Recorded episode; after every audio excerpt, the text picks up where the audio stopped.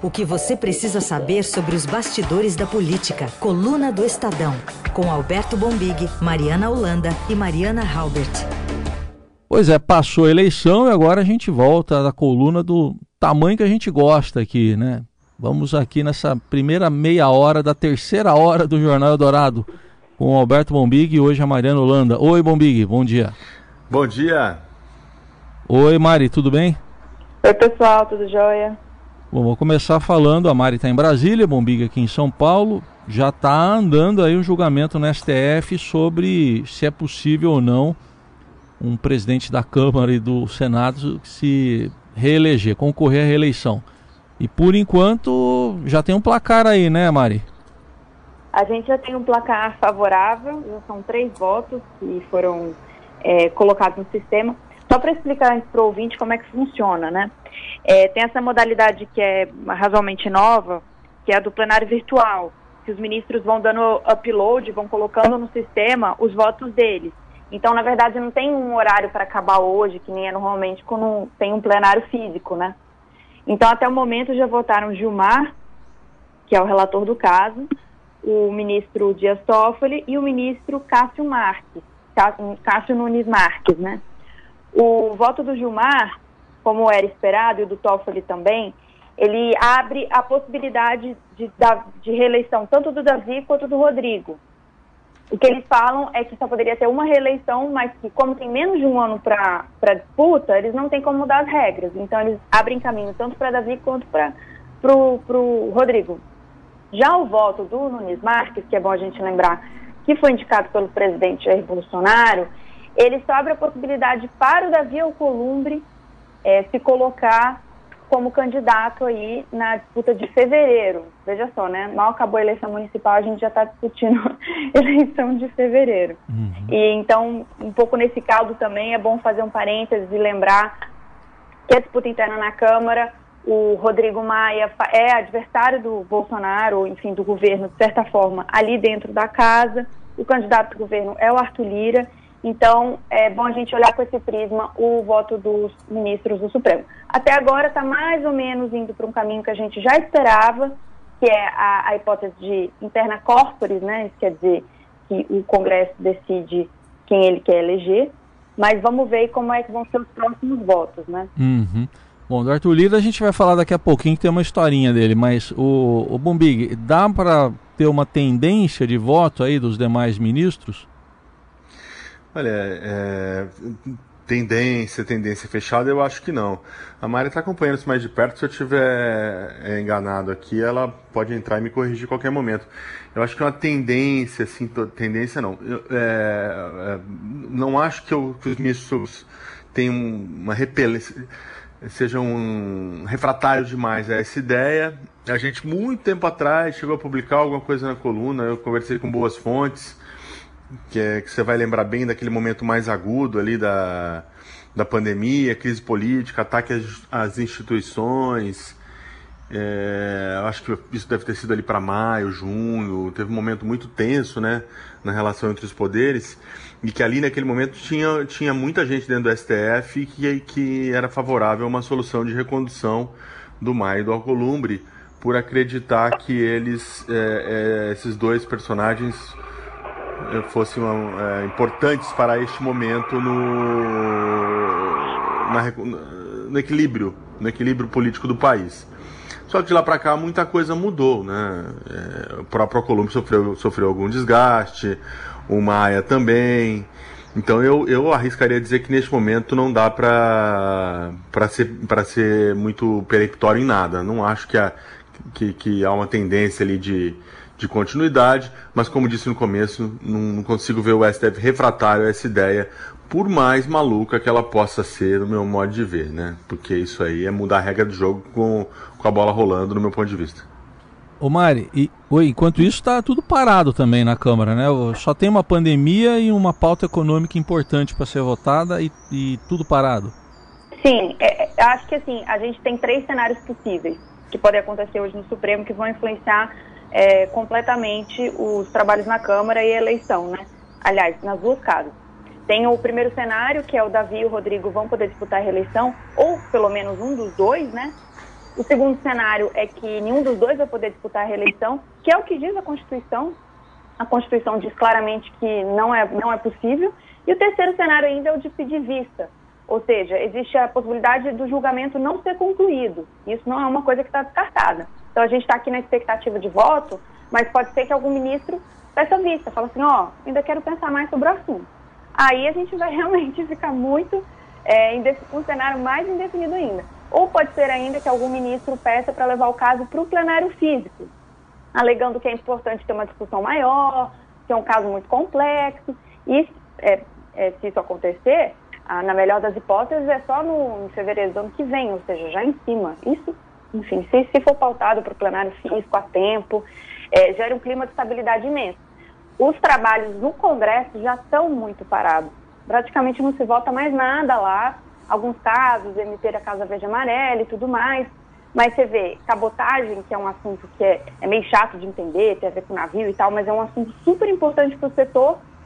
Está tendo uma disputa, eles não estão conseguindo consenso. E não está sendo muito de interesse é, de nenhum dos lados votar ali, né? Do lado do governo ou da articulação política, é, se fala muito que não, nos bastidores, claro, ninguém fala isso muito abertamente, mas eles falam muito assim, ah, para que, que a gente vai votar a reforma tributária agora, né? Está acabando, dia 22 ter recesso para entregar isso de presente nos últimos meses do mandato do Rodrigo Maia, né? Vai entregar lá de presentão para ele essa aprovação. Por outro lado, também o Rodrigo Maia tenta aprovar isso, só que está no embate grande com o governo, a relação que estava bem azeitada, pelo menos nos bastidores ali, eles conseguiam ter algum diálogo, eh, Rodrigo Maia com a articulação política, nessas últimas semanas tem se desgastado um pouco. Então, acho que está todo mundo no compasso de espera, isso é muito importante para dizer quem que vai mandar na Câmara pelos próximos dois anos e, portanto, quem que vai definir quais são os projetos que vão ser votados, uhum. o que, que é mais importante, se é pauta de costumes ou se é PEC da reforma tributária, reforma administrativa, é essa pessoa que vai montar a agenda legislativa do país, né? É. Ou melhor, essas pessoas. Agora, o Bombig, no meio de todo esse panorama que a Mari traz, tem ainda uma revelação que o Estadão trouxe ontem, que impacta o, o preferido do Planalto, né? A acusação de rachadinha do deputado Arthur Lira. Pois é, o, uma pancada forte, né? A gente já viu o estrago que a rachadinha tem feito aí pelo país, né? Flávio Bolsonaro, que, que né, é, foi eleito como um senador fortíssimo, né, bem votado, filho do presidente, é um senador que é, enfrenta sérios problemas com as, com as denúncias de rachadinha. A rachadinha influenciou na, no desempenho da Marília Reis, estava indo bem lá no Recife, surgiram denúncias também, ela acabou perdendo a eleição para o João Campos. É, até onde a gente, até onde parece, teve um peso sim na eleição e agora Arthur Lira. Óbvio, é uma eleição intracorpus, né? Ela não é uma eleição é, em que o eleitor comum vai lá, vai lá votar. E os políticos tendem a ser mais tolerantes, vamos dizer assim, com esse tipo de, de coisa. Mas a pressão de fora para dentro também costuma fazer efeito no Congresso, né? Acho que a situação do Lira não é fácil.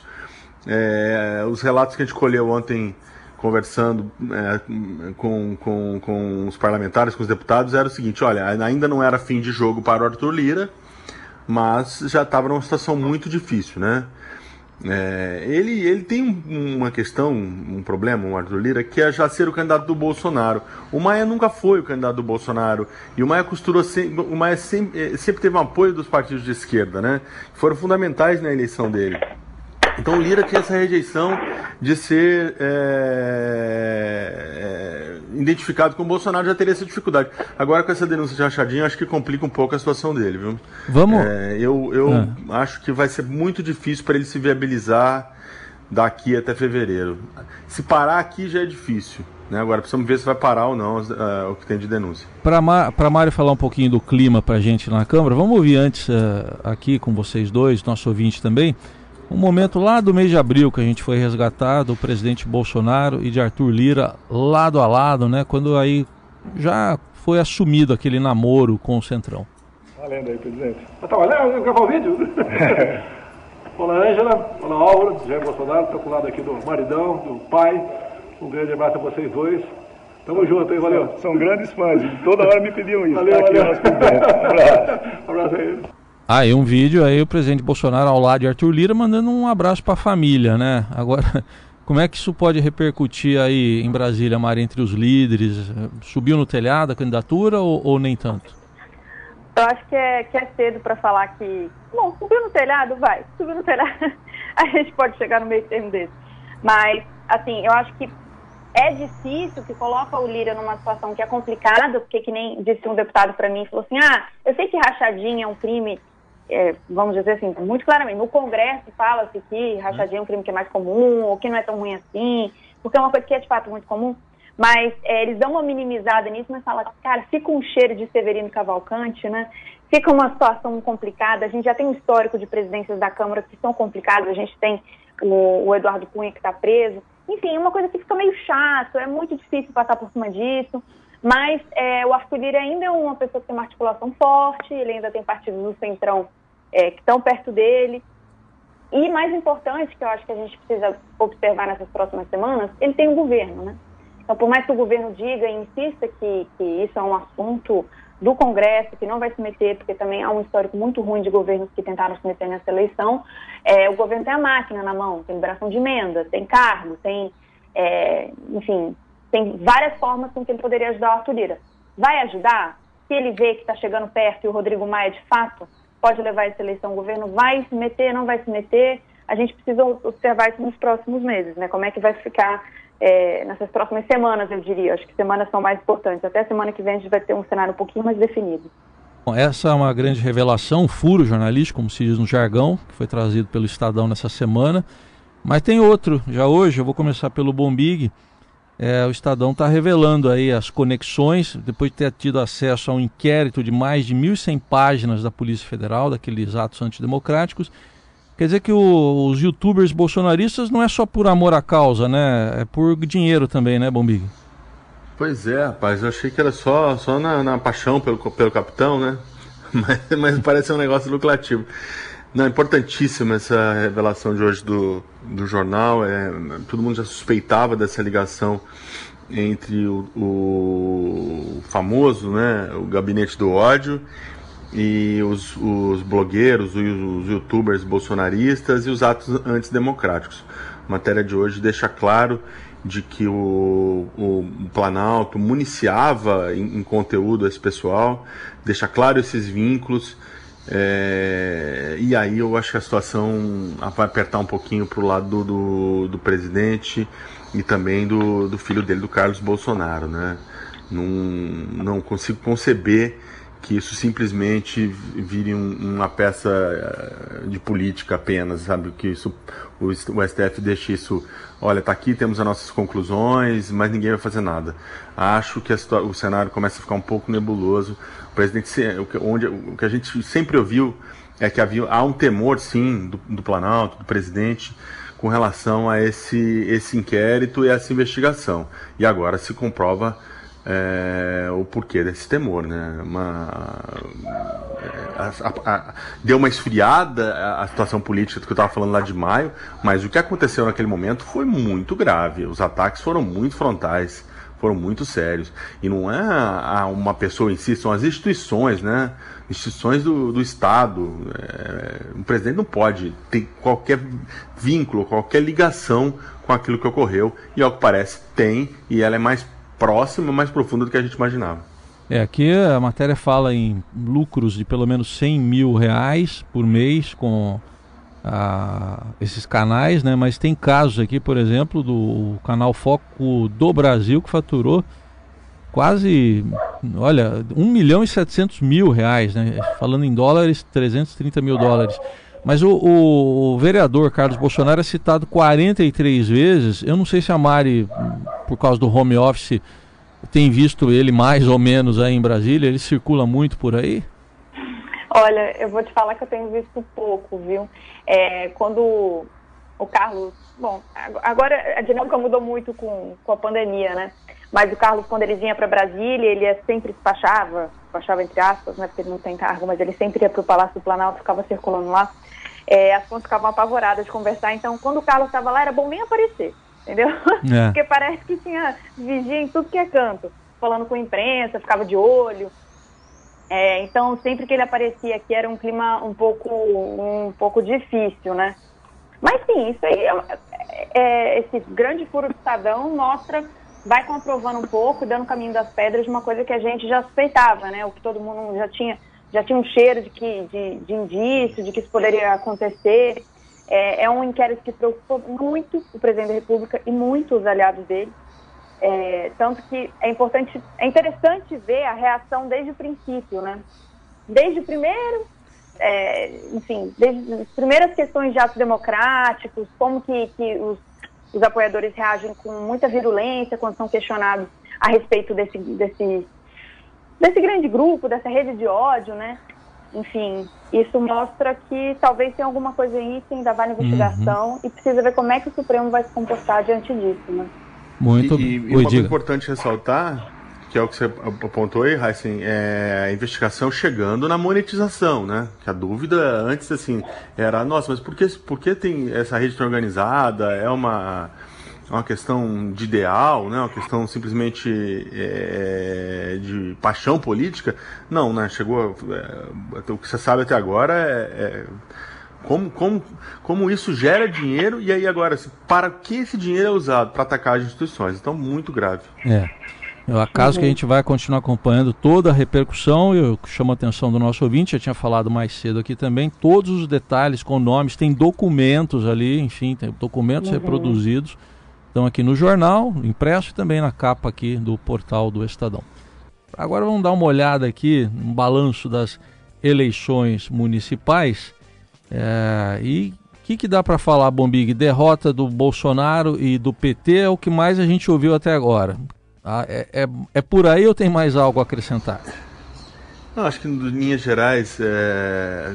conforme o tempo vai passando, vai ficando mais, mais consolidada a análise, né? Eu acho que em linhas gerais mostrou que o, o, tem uma onda conservadora ainda no país. Ela tinha, não sei se ela dura até 22, né? Mas de fato ela ainda se fez notar nessa eleição. É, apesar da esquerda ter conseguido alguns resultados politicamente interessantes, como a disputa do segundo turno em Porto Alegre, em São Paulo, é, as vitórias ainda foram de partidos do centro para a direita, né? Então acho que esse é um principal, é, de uma maneira macro, o principal cenário. O Bolsonaro, agora, quando você fala em direita, não inclui o Bolsonaro e o bolsonarismo. Eu acho que o Bolsonaro e o bolsonarismo, não o bolsonarismo como movimento da ciência política, que eu acho que isso não existe, mas o bolsonarismo ali, aquela é, jeito do presidente fazer política, seguidores mais fanáticos, mais fiéis ali, foram, foram os grandes perdedores, né? não foram bem. Acho que ao mesmo tempo, enquanto ainda há um sentimento ali de medo do anticomunismo, né? esse discurso ainda pegou em algumas capitais, é, ele não acabou não favorecendo os bolsonaristas. É, nem o candidato, os candidatos do presidente e nem aqueles que tinham bandeiras muito identificadas com, com, com o presidente. Acho que num retrato é, mais macro é isso. E se a gente olhar um pouco mais na minúcia, é fortalecimento dos partidos centrão, né?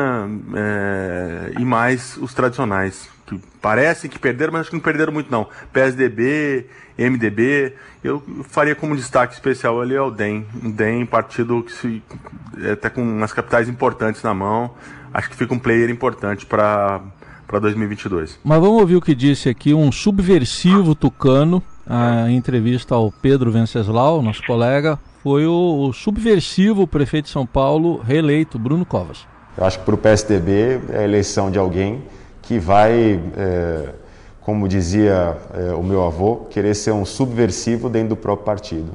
É, vou encher a paciência para que o PSDB possa se reencontrar. Hoje as pessoas não veem é, é, clareza em relação ao programa do partido. Acho que esse vai ser exatamente o meu papel como militante partidário. Então, eu fiquei em dúvida de quem que ele vai encher a paciência só. É, quem cês, algum, alguma aposta aí de vocês? Olha, de alguma maneira acho que ele tem que encher a paciência da atual direção, né, que é o Bruno Araújo, né? É, do status quo do PSDB, né? João Dória.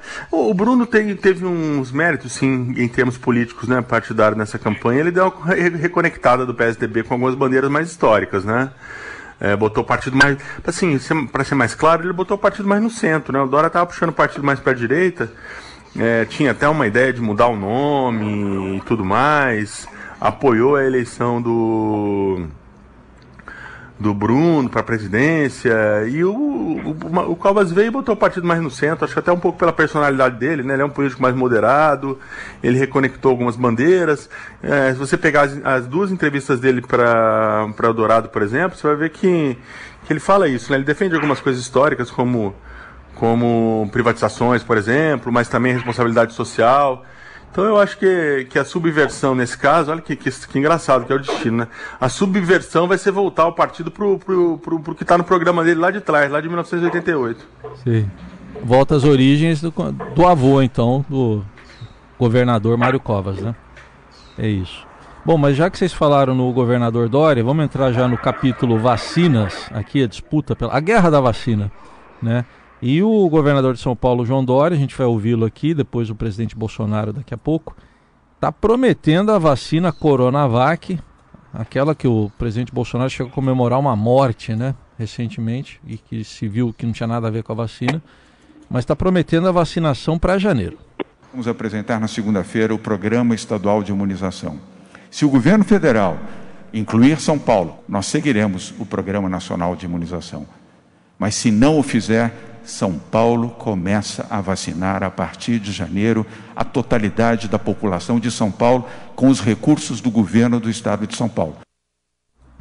Tá aí, o governador Dória apostando nisso, mas a gente tem o presidente Bolsonaro que conversou com apoiadores, ele quer ele está preocupado com os efeitos colaterais da vacina. Vamos ouvir. Cada empresa tem a sua vacina. Vamos supor que numa das causas da, da vacina que eu vou comprar, eu vou ter que, a gente vai ter que ver o que, que eles oferecem. Vamos ver que lá no meio está escrito, tá escrito o seguinte, vamos supor. É, nos desobrigamos de qualquer ressarcimento, né, de qualquer responsabilidade com possíveis efeitos colaterais imediatos ou futuros. E daí? Vocês vão tomar essa vacina, porque sem chegando, vendo essa conclusão que, que começou alguns países a vacinar. Eu vou mostrar todo o contato para vocês. Então quem tomar vai saber o que está tomando Sim. e daí as consequências. Tá aí, Mari, quer dizer, ele está preocupado com os efeitos colaterais das vacinas, o, o presidente. Oi, Mari? Oi, Oi vamos, vamos falando aqui Oi, efeitos oi? colaterais políticos, né? Ah, sim, sei. Porque eu acho que. É. Assim, olha, eu, eu não, não estou com muita é, é, otimismo para olhar o cenário brasileiro com relação às vacinas, não, viu?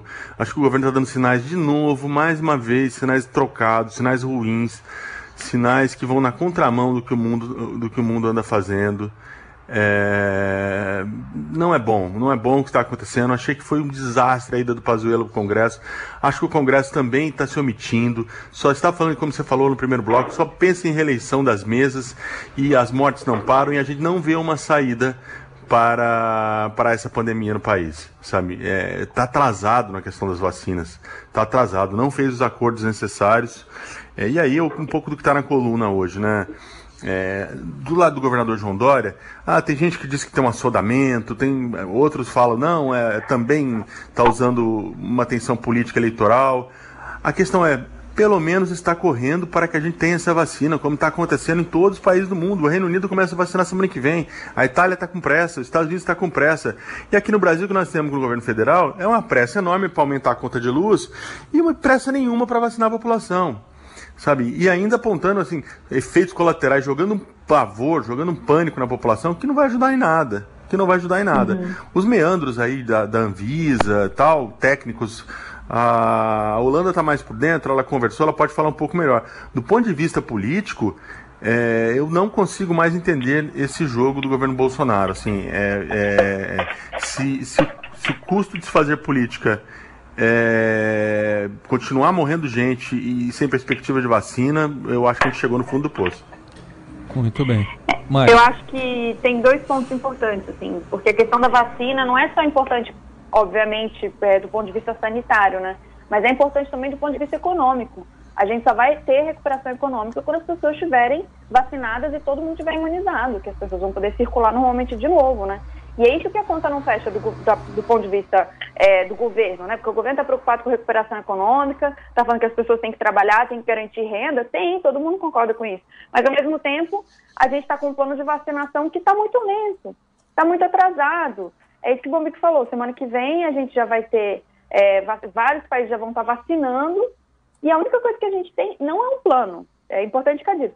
O que foi dito nessa semana não foi apresentado um plano detalhado foram apresentados alguns flashes, alguns detalhes é, na fala de, de, autoridades do Ministério da Saúde. Pazuello falou um pouquinho, o secretário falou um pouquinho. Isso não é um plano detalhado. Ninguém apresentou um PDF, ninguém apresentou um documento, a imprensa não pôde olhar com detalhe como é que vai ser feito o transporte, como é que vai ser feito é, o armazenamento, como que as pessoas vão vacinar, onde que as pessoas vão vacinar. Isso a gente não tem ainda pronto. O governo pode até ter, mas ainda não disponibilizou. Uhum. É, eu acho que esse é o primeiro ponto. O segundo ponto, do ponto de vista mais técnico, assim, eu vou tentar conversar um pouquinho aqui para a gente entender como é que isso funciona dentro da Anvisa.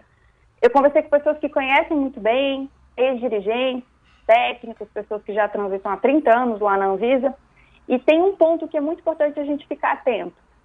Está todo mundo com pressa, todo mundo preocupado com vacina, mas tem uma burocracia que às vezes é, talvez a conta não feche. É importante a gente ficar atento.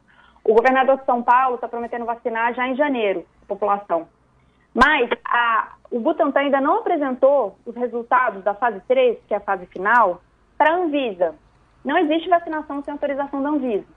Existem duas possibilidades na agência. Você pode pedir ou a, o registro tradicional, né, que se chama, que, é um, que é um, costuma ser um pouquinho mais lento, é, tem mais enfim, é mais criterioso, né? E, e, ele é aprovado pelos técnicos da agência. E tem um outro que é o emergencial, que foi criado agora para a Covid, que ele é um registro que é temporário, não é permanente, que nem o primeiro, e que ele é aprovado pela DICOL, que são os diretores da diretoria colegiada da Anvisa. A diretoria colegiada da Anvisa, que será composta no final de dezembro, já 100% por indicados do presidente Jair Bolsonaro. Um pequeno parênteses. É, enfim, mas o que eu tenho conversado com técnicos, com pessoas que conhecem a Anvisa, é que eles acham que esse prazo de um mês que o Butantan vai entregar o, o, a documentação para a Anvisa e que o, o governador já está prometendo vacinar no final de janeiro, talvez seja um pouco apertado para conseguir, enfim, a aprovação da Anvisa e todos os detalhes. Isso a gente vai ter que ficar atento. Tem o prisma político, obviamente, mas tem também um, um prisma de técnicos, né? E é bom lembrar que a gente tem um Natal, um Ano Novo, é, não vai ter concurso não visa, não vai mudar o corpo técnico. Então, como é que vai ser feito? É, já existe uma força-tarefa cuidando de tudo que é de Covid, mas a gente precisa ficar mais atento para ver se vai dar tempo mesmo esse uhum. mês. E tomara que dê, e se der, eu já falei para o Bombigo, inclusive, para ele mandar meu passaporte, que eu estou indo para São Paulo. Opa! vamos fazer a coluna daqui então, hein? Vou pedir exílio. É. Bom, é o seguinte, para a gente entender essa história toda que o presidente Bolsonaro está dizendo aí para os apoiadores dele, que, que ele quer mostrar tudo, a gente chamou um cara que entende de certas figuras. É o Zé Rodrigues. Eu conheço uma figura, você deve conhecer. Mas se você não se lembra, veja só como ele é. Ele sabe tudo. Ele diz como é que deve ser. Ele tem a solução pro seu problema. Ele só não sabe resolver. Ele é o dono da. É o dono da verdade. Ele tem a solução pro problema, mas só não sabe como resolver, viu, Bomig? Sensacional, é exatamente isso. A escolha muito feliz da, hoje nossa, viu? O Nelson Volter aqui, que lembrou da música. Pô, parabéns, né? parabéns. É... é... ministro da Saúde, é ministro da Economia, é ataque em todas as frentes, sabe tudo. Agora, resolver, até agora estamos esperando dois anos aí que vão terminando. Vamos ver se tem, tem mais dois aí. Será que é. até lá resolve? Vamos ver, né? Eu só preciso satisfazer uma curiosidade nossa e dos ouvintes aqui de quem que é o cachorrinho que participou com comentários no primeiro bloco. É da Mari ou é do Bombig? Meu não é. Ah. É, é Olha, da... eu acho que deve ser do vizinho. Ah, do vizinho. Então tá bom. Infelizmente não sou mãe de pet. Não, mas a gente gostou dos, dos comentários dele também. Ajudou, ajudou vocês dois aí. Vocês estavam falando dos assuntos sérios e ele latiu. É, devia estar discordando, talvez, né? Pode ser. Gente, obrigado. Até sexta que vem. Até sexta. Bom final de semana. Obrigada, pessoal.